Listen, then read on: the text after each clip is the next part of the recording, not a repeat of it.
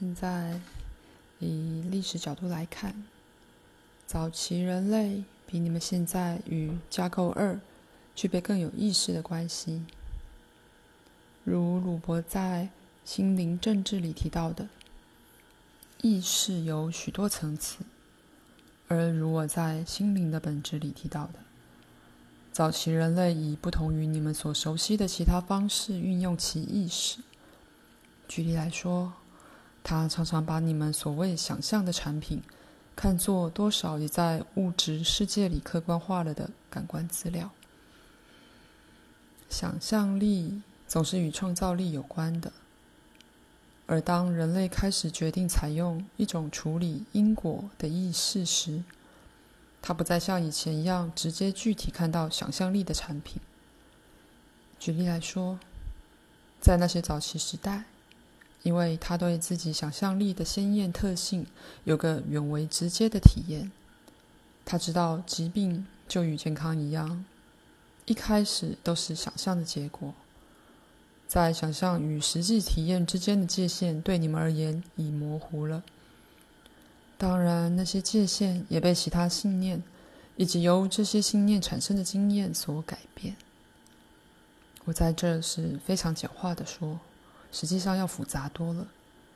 然而，举例来说，早期人类开始觉察到，没有人会受伤，除非那个事件首先多少被想象了出来。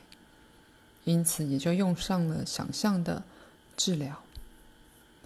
而在其中，想象性的治疗治疗了一个具体疾病。在那种时候，那些治愈真的有效。不管你们的历史怎么说，那些早期的男人与女人是相当健康的，他们齿牙健壮。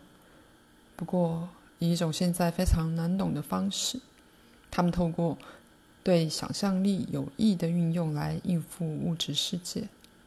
他们明白自己必然会死，但对架构二之更大觉察给了他们较大的身份感。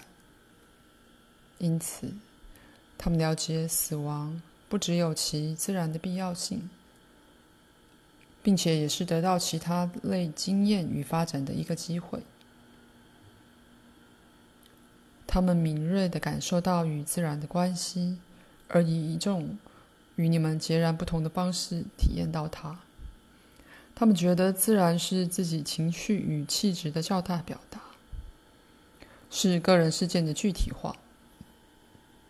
那些个人事件太广大了，而无法被包容在任何一个人或一群人的血肉里。他们对念头的去向感到好奇，而想象那些念头以某种方式改变成了在不断改变的鸟、石头、动物和树木。不过，他们也觉得他们是他们自己，而作为人类。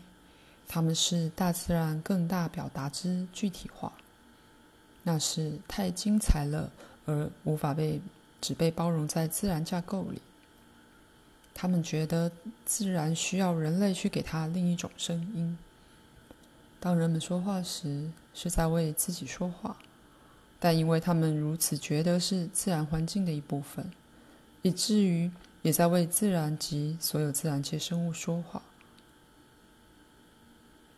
在你们的诠释里有许多的误解。在那个世界里，人们知道自然是平衡的，动物与两人两者都必然会死。如果一个人被动物猎食，如有时会发生的，他的同伴不会舍不得让他给那个动物吃掉。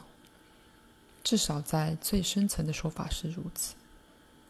而当他们自己杀了别的动物而吃它的心时，举例来说，他们不只是想获得该动物刚勇之心或无惧之心，并且也是企图去保有那些特质。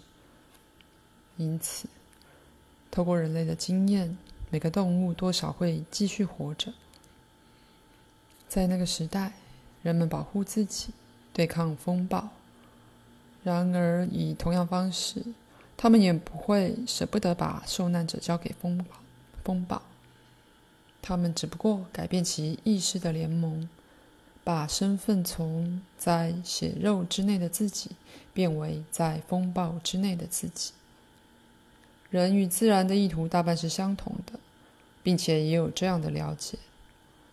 在那些古早时候，人们并不像我们现在假设的那样害怕自然力。早期人类所知的一些经验，现在对你们显得相当陌生，但以某种方式，那经验经由世代而传了下来。再说一次，早期人类把他们自己视为他自己，一个个人，觉得大自然为他表达了自己情感的庞大力量。他把自己向外投射到自然里、天界里，而想象那儿有伟大的个人化形象。那在后来变成了，譬如说奥林帕斯的神祇。不过，他也觉察到自然界最微小部分里的生命力。而在感官资料还没有变得这么标准化之前，他以自己的方式知觉到那些个别的意识。这些意识在很久之后变成了地、水、火、风等元素，或小精灵，但整体来说，他是觉察到大自然源头的。当他自己的意识不断崭新的进入存在时，他也充满了好奇。他尚且无法以你们自己意识已达成的那种平顺连续性去罩住那个过程。因此，当他想到一个念头的时候，就充满了好奇：他从哪里来的呢？于是，他自己的意识永远是一个欢愉之源，其多变之特质，就像多变的天空一样引人注目，而且明显。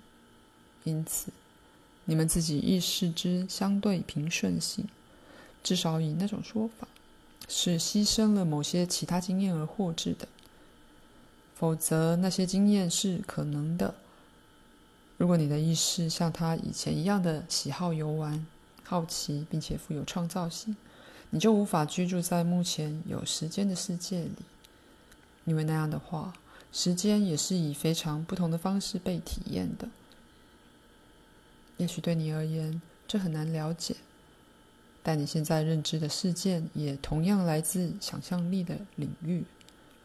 这就好像早期人类把你们现在视为幻觉或纯粹想象的事件看作真实事件一样。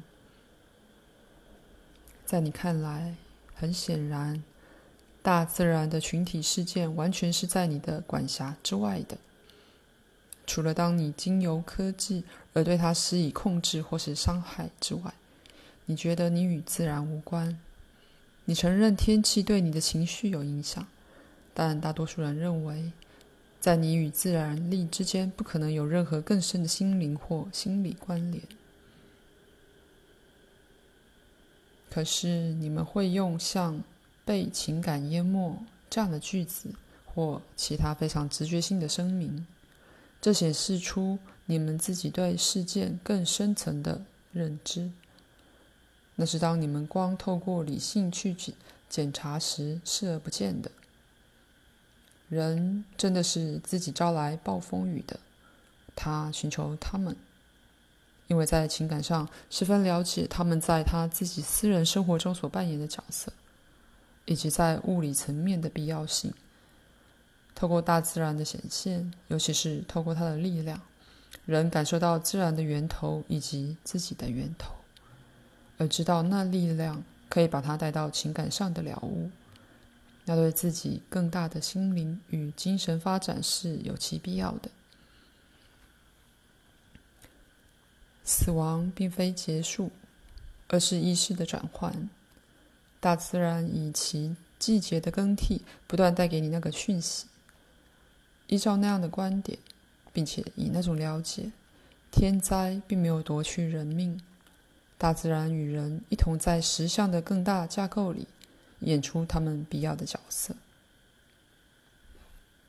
不过，你们对死亡以及自然的观念，强迫你们把人与自然视为敌对者，而也安排了你们对这种事件的经验，使得他们好像肯定了你们已经相信的事。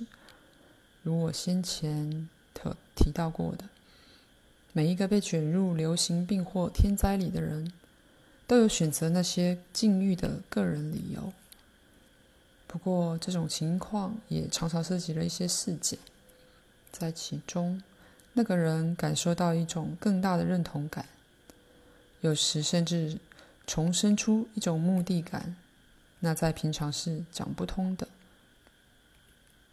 口述结束。